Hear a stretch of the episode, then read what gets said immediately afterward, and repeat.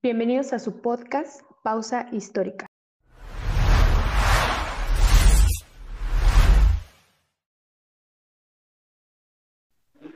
Hola, bienvenidos, buenos días, tardes o noches en el momento que usted se encuentre. Bienvenidos a otro podcast de su programa Pausa Histórica. Bueno, eh, podcast como quieran ustedes llamarle. En esta ocasión les vamos a entrevistar acá a nuestro compañero, colega, amigo y compañero de borracheras, Julio Martínez.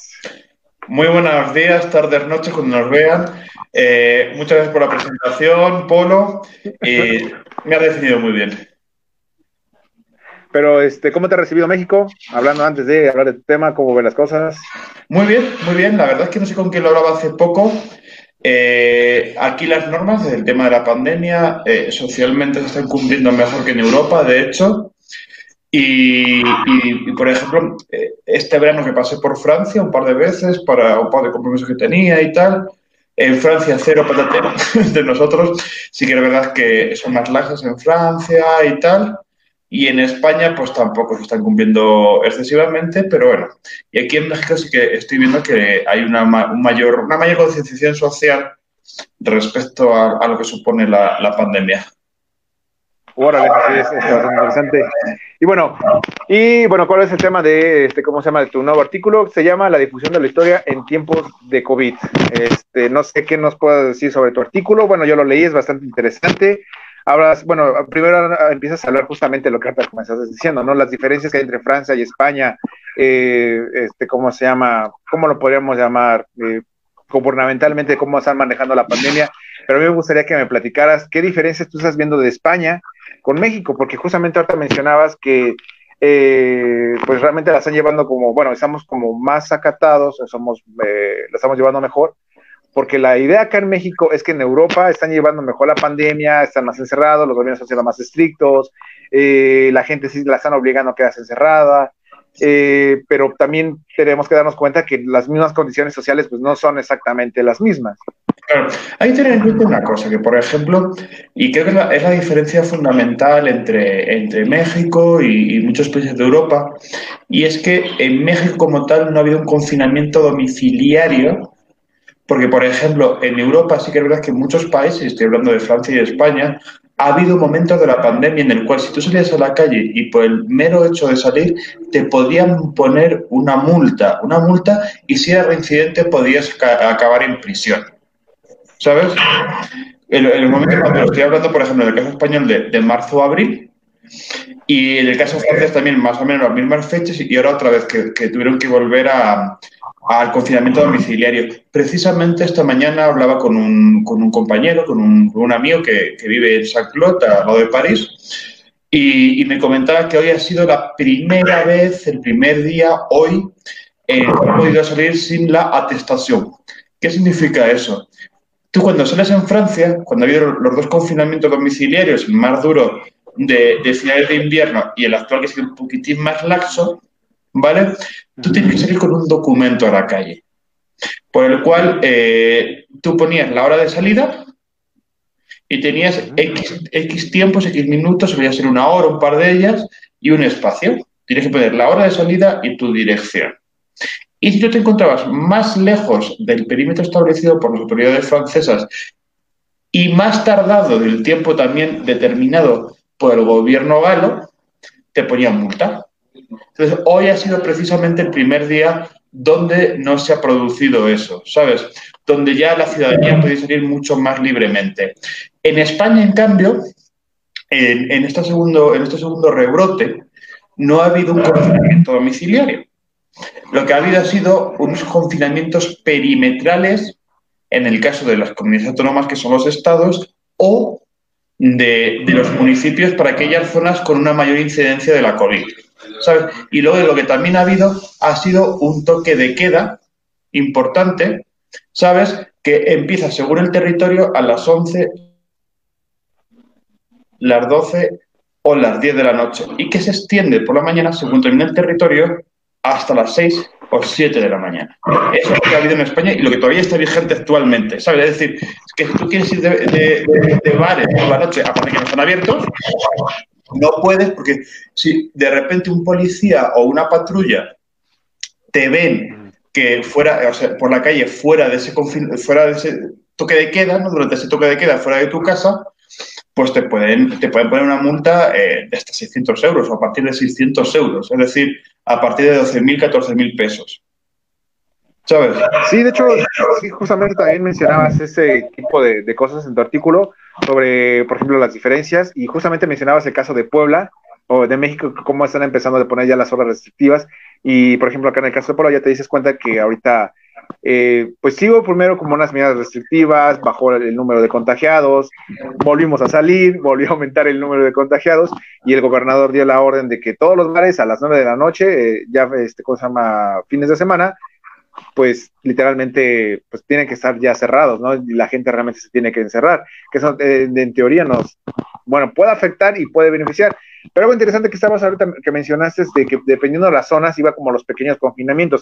Y hoy justamente el gobernador de Puebla estaba mencionando que no iban a mencionar en qué lugares o colonias de Puebla donde hay más este, eh, infectados o mayor número de infectados para que no hubiera como una especie de, de rechazo o alejamiento o haya algún problema con ese tipo de zonas, ¿no? O sea, como que acá, a diferencia desde España, aquí no avisan, aquí como que dicen que mejor quédense calladitos porque si no, les puede ir mal a las personas que viven en tal X colonia. Claro, precisamente en este sentido, Polo, fue uno de los grandes debates que hubo en España y en general en Europa, pero más concretamente en los países del arco mediterráneo, estoy hablando de Portugal, estoy hablando del norte de África, de Italia, de España, de Grecia, eh, de no mencionar lo que precisamente está haciendo Barbosa ahora, no mencionar las zonas más afectadas para que no existiera esa estigmatización. ¿Sabes? Eh, a mí eso me parece buena idea. Buena idea porque al final, y ya lo vimos en la pandemia del SIDA de los años 80, el señalar a un grupo de enfermos, al final lo que te genera es marginalidad y que esos enfermos eh, al final tengan otras dolencias asociadas a ese señalamiento y a esa, y a esa, y esa marginalidad. Con lo cual hay que cuidar mucho ese tipo de cosas, hay que cuidar mucho, mucho, mucho y, intentar en la medida de, lo posible evitarlo. Y eso sí que fue un debate muy fuerte en, lo que fue el sur de Europa y el norte de África, y que sigue vigente ese debate, y que las autoridades eh, si bien lo están intentando, muchas veces no consiguiendo, porque al fin y al cabo siempre hay la información que sale, hay, hay el señalamiento y no sé qué, pero como por ejemplo, es que además, insisto en el precedente, en los años 80, durante la pandemia del SIDA, yo me acuerdo que en España, por aquel entonces gobernaba Felipe González. Yo era muy chiquito, yo, nací en el 85, pero sí que es verdad que vi consecuencias y tengo, y tengo, tengo la memoria, fíjate, de las consecuencias en los 90 la pandemia del SIDA, de todo el tema de, las consecuencias también de, otros problemas de salud pública, ¿no? Entonces, eh, me acuerdo perfectamente de las campañas de concienciación por parte del gobierno de Felipe González, que además duró como 14 años, de no les margines, no les margines, no les señales, eh, eh, hay, que apostar por la integración, etcétera, ¿no? Y entonces, precisamente, eso es lo que se intentado evitar ahora, pero ahora con la sobreinformación que hay por todos los lados y que yo como periodista eh, pues, podría decirlo, pues me parece bien que haya sobreinformación. Y pero también como periodista sé que una sobreinformación muchas veces es la mayor de las censuras y el mayor de los señalamientos. Con lo cual, no hay que tener sobreinformación, sino información de calidad sobre todo, ¿no? la calidad. Algo que mencionaste justamente, bueno, ya para darle paso a tu tema, algo que ahorita me recordaste es igual, ¿no? O sea, como dices, somos de la misma quinta, casi un año más, un año menos, ¿qué más da? Tú eres el mayor, ¿eh? no se me olvida.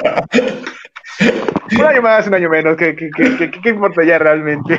ya los dos tenemos las mismas dolencias de los, este, de los 90, bueno, de los 80 para 90, pero sí yo acá eh, recuerdo justamente también esa campaña que hubo acá en México cuando fue lo del SIDA, cómo se manejó, a diferencia de España, acá en México hubo una discriminación y un rechazo este, brutal, yo creo que también fue por la influencia de Estados Unidos en ¿eh? México. Sí. ah, bueno, eh, pero fíjate que digamos, cuando yo, ahora sí, cuando, cuando estábamos chavalitos, pues realmente no eras consciente o no estábamos conscientes realmente de lo que estaba pasando. Eh, ahora que estaba terminando mi tesis, eh, me metí mucho en los años 90, hacia el 2000, y eh, me empecé a encontrar muchos reportajes sobre el VIH, ¿no? SIDA, y cómo hay esa, cómo dices, estigmatización, perdón, bueno, ese estigma hacia la gente que tiene VIH, y recuerdo justamente una noticia que me llamó bastante la atención, que como en un polideportivo acá de Puebla, una persona que fue a nadar con VIH, o sea, causó un gran revuelo porque ¿por qué fue a nadar con VIH en una, una piscina pública, no? Y fue algo pues bastante controversial porque fue el de no lo rechacen, pero al mismo tiempo como no, es que pudo haber contagiado a los niños, tal, y cosas por el estilo. Por eso, pero bueno. Claro, precisamente por eso hablo de la buena información, que el VIH se, contagia por, sangre o por semen, y no la sobreinformación, porque hubo mucha información del SIDA, muchísima.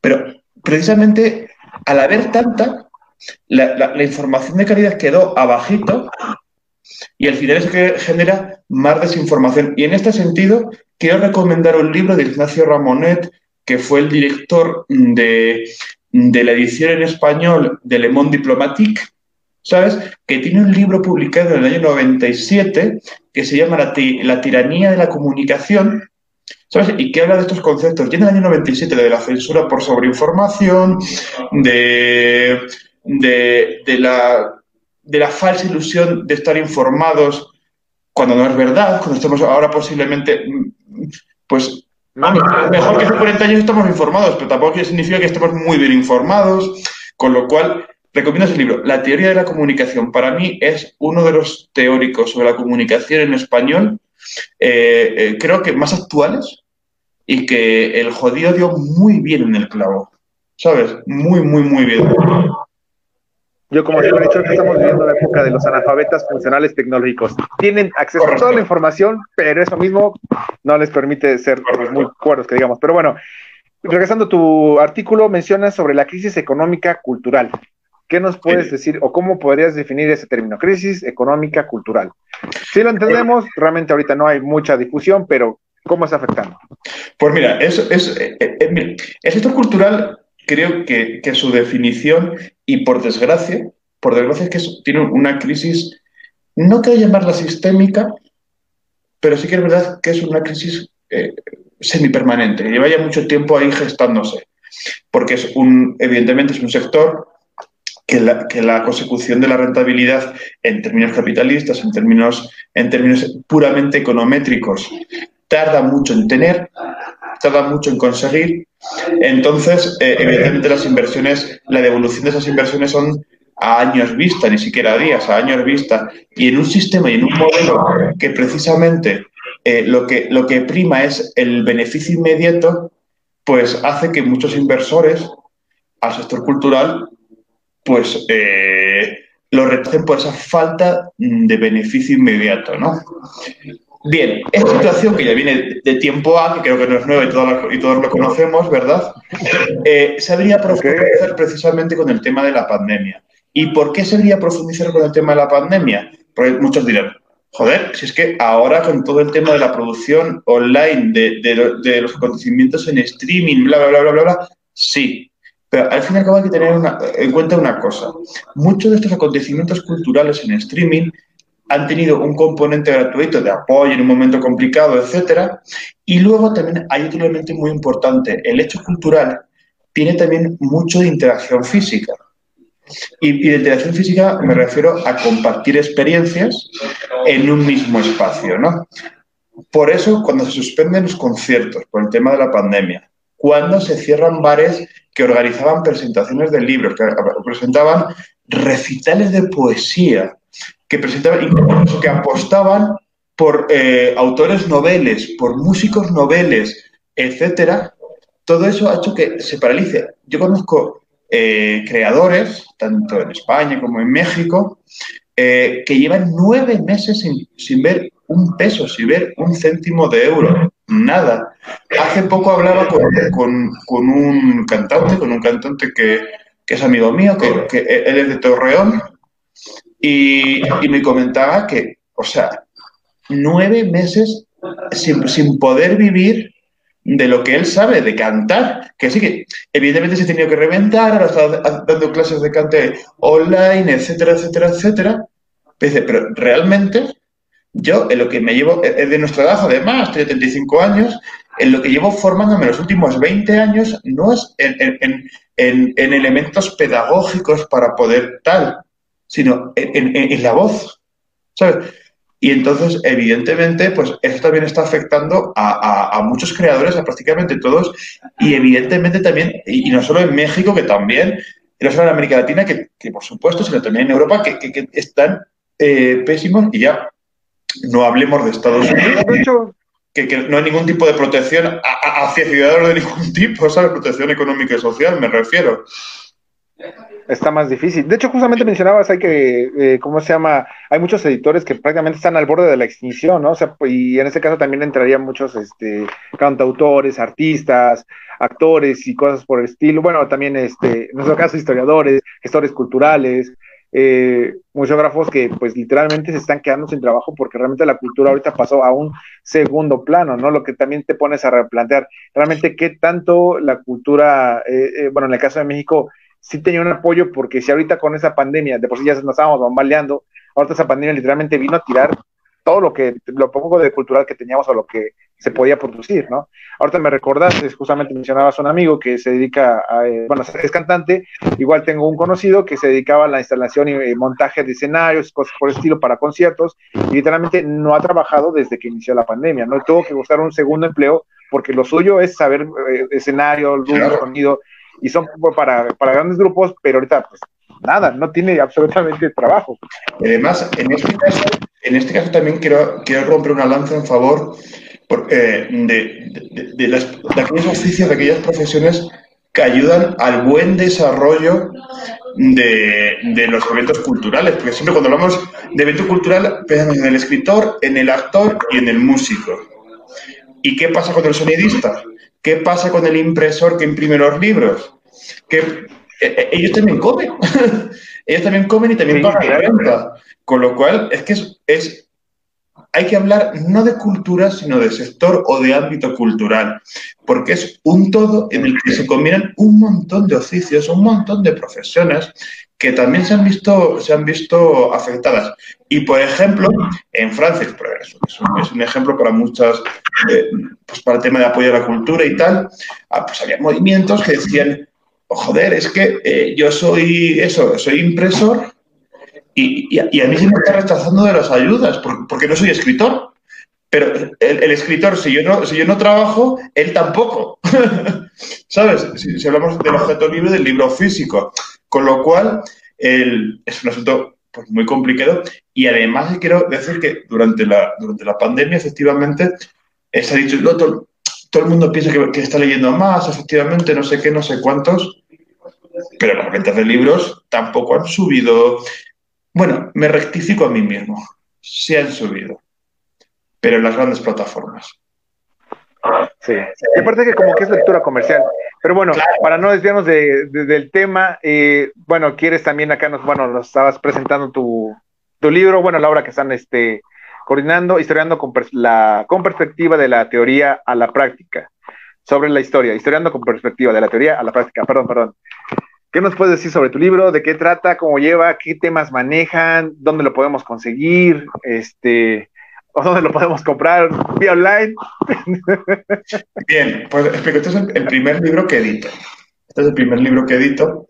Es un libro de historia, de, divulgación de la historia, que se centra sobre todo en historia feminista y historia de género, eh, desde un punto de vista eh, polo divulgativo, eh, es fundamental. Eh, cuando se hace historia, cuando se trabaja cualquier disciplina, no vale absolutamente de nada que se quede en los, en los circuitos científicos o académicos. Ese conocimiento tiene que salir y tiene que llegar a la ciudadanía.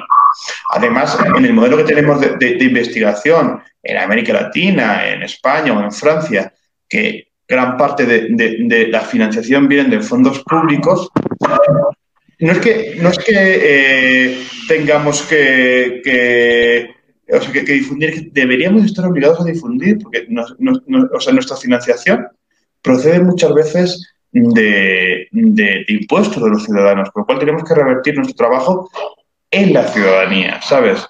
Con lo cual, pues eh, es fundamental. Pero vamos, historia, divulgación de historia de género. Se ha tenido que, eh, se ha querido aquí hacer eh, un repaso a aquellas protagonistas de la historia que quizá han estado un poquitín menos tratadas. Destaco, por ejemplo, aquí en el caso de la mística Hildegard von Bingen, como editor tengo muy perfectamente pronunciarlo de la tengo más robado. ¿Sabes? es una mística, una mística, además la que, la que aparece en la portada, que influyó en el pensamiento, por ejemplo, de Santa Teresa de Ávila. ¿Sabes? Que, eh, que, es una de las místicas en español más conocidas. Y en cambio, eh, Hildegard eh, en, eh, en, nuestro ámbito es muy, muy poquito conocido, tanto ella, su figura, como su pensamiento. En este caso es un, un, un, artículo realizado por Francisco de Asís Maura, que es un historiador y escritor, que está, está basado en, trabaja sobre idealismo, idealismo mágico, y que él analiza la figura y el pensamiento de ella en un todo. Luego también quiero destacar eh, un capítulo del libro que va sobre las viajeras extranjeras en la España moderna. Y está realizado por eh, Maite Ávila Martínez y hace un repaso eh, a través de cuatro figuras de aquellas de la imagen que eh, aquellas viajeras, eh, tanto inglesas como francesas, que llegaban a la, a la península ibérica y su visión en la conformación de los mitos en torno a la España de, de aquella época. En Europa, siempre, eh, primero el ejemplo de modernidad fue, fue Italia, luego Francia y en último término Inglaterra. Y España siempre se fue considerado, Portugal, como eh, eh, ese país de, de, mm, de atrasados católicos ultramontanos. Eh... Bueno, bueno, bueno, bueno, también es parte de los ingleses que viene con esa famosa claro, leyenda negra. Pero ese hay que, tener, hay, hay, que tener en cuenta que eso fue un mito generado por los propios extranjeros, en el sentido de que eran viajeros de la aristocracia que venían aquí, eh, o sea, que venían a España, y que, y que tenían una lectura eh, que presentaban, construían un mito eh, determinado, ¿no? Pues como Humboldt cuando vino para, para México, etcétera, ¿no? Son mitos determinados.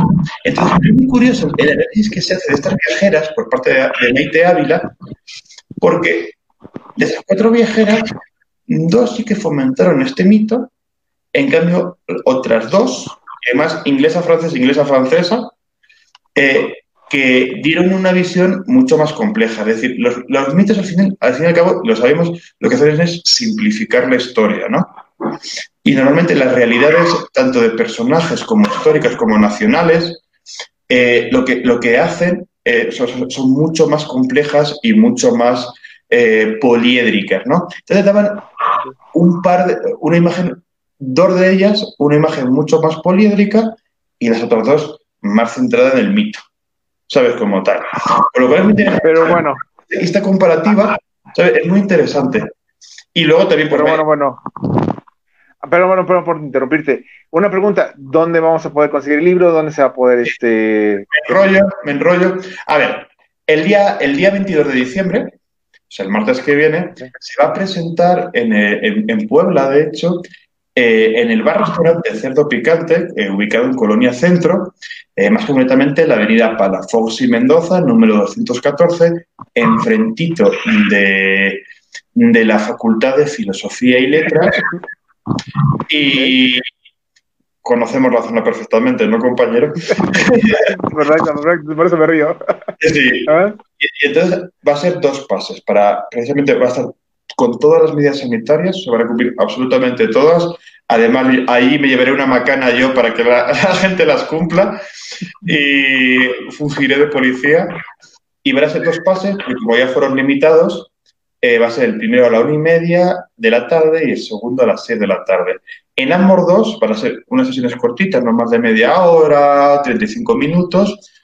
Entraré yo para, eh, para presentar el libro como editor y luego va a entrar, va a hacer una performance eh, un actor eh, de Ciudad de México, o de Larro, que va a ser una performance eh, con lectura de textos, con interpretación, etc. Y además hemos querido aprovechar que en ese bar, en ese bar-restaurante Cerdo Picante, trabaja un mixólogo, que también es historiador, Brian Arroyo, que va, que va a ofrecer un cóctel específico para la ocasión. Entonces, a todo el que entres, le ofrece el cóctel, porque lo que queremos es que, eh, lo que queremos transmitir es que la cultura es multisensorial. Es decir, es leída, es escuchada, es sentida y, por supuesto, también puede ser saboreada. ¿Sabes? Entonces. Pues, sí, todo, todo un proceso es bastante interesante. ¿eh? Claro, nos, vamos, nos vamos al concepto de los anales de historia total. Y qué mejor historia total que con un cóctel fresquito mientras que estás escuchando teatro y mientras que estás leyendo un libro, ¿no? Eh, nos queda quizá que decirte, pues poner algo de cine, pero eso para la próxima vez, sin pandemia, ¿sabes? Para poder, cuando podemos estar más tiempo, eso, ¿sabes? Sí, bastante, bastante. Pero bueno, eh, tal vez ya nada me quedaría por preguntarte, eh, no sé cómo ves la, bueno, algo que me llamó la, la atención de tu artículo, eh, la situación cinematográfica y teatral, cómo la ves, cómo la estás viendo que está pegando culturalmente.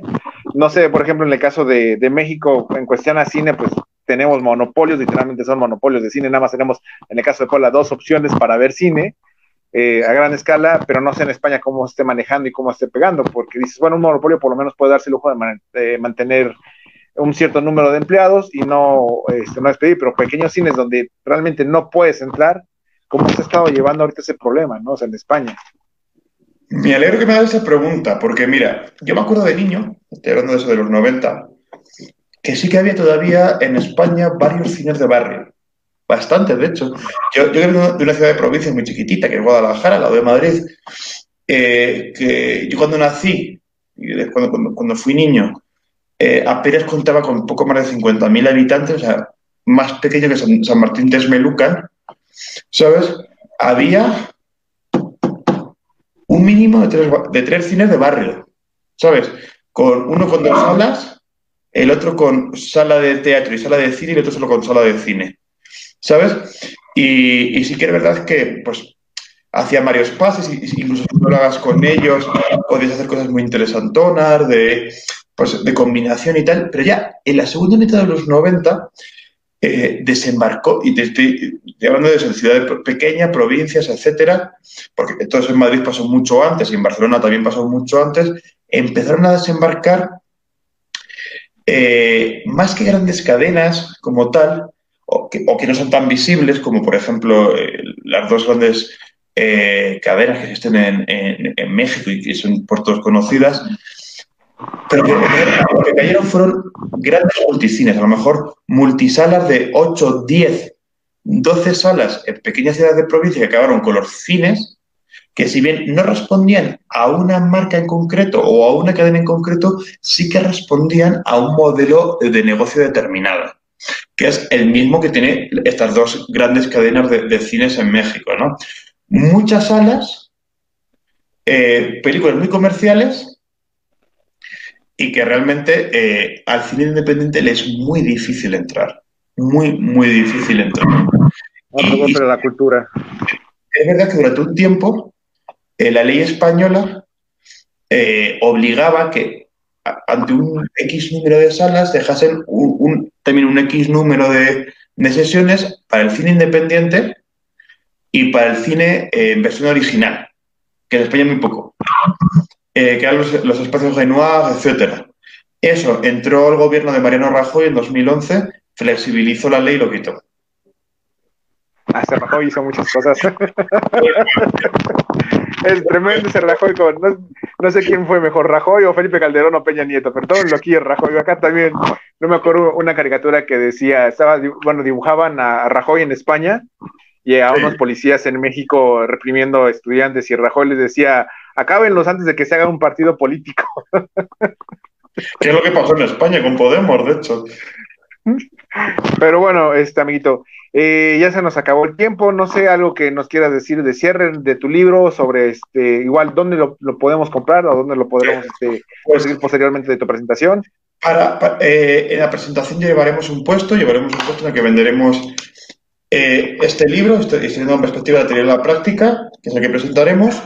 También venderemos este, que es la, historia de la en Guadalajara, de una editorial que, que tenemos, estamos asociados con AH Ediciones y eh, pondremos un puesto en la, presentación y además también podrá, quien, quien así lo quiera podrán adquirirlo en la dirección de correo electrónico océanoatlánticoeditores.gmail.com océanoatlánticoeditores.gmail.com Y bueno, pues yo creo que sería todo. Bueno, una última pregunta. Muy difícil producir en tiempos de pandemia. Hombre, tienes más tiempo, porque como pasas más tiempo en casa, tienes más tiempo para trabajar. Lo joro, y para producir y para todo. Lo malo es no tanto la producción, sino la comercialización. Eso es difícil. Pero bueno, este, ya, se nos, ya se nos acabó el tiempo. Eh, ya nada más recordando a las personas que nos ven, que nos escuchan, que nos sigan en sus redes sociales como Pausa Histórica a través de Facebook, Instagram, eh, que nos escuchen nuestros podcasts en YouTube y en Spotify y comentarios, dudas, lo que quieran, puedes mandarlos por nuestro correo, algún artículo, igual compañeros, colegas, bienvenidos, quien quiera este, algún medio de difusión, acá saben que son bienvenidos entre la bandita, por así decirlo, compañeros. Y bueno, nada queda más que decir, pues Sí. Polito, sigue estudiando. Ahí nos veremos el próximo martes. El martes nos vemos. El próximo martes. Hasta luego.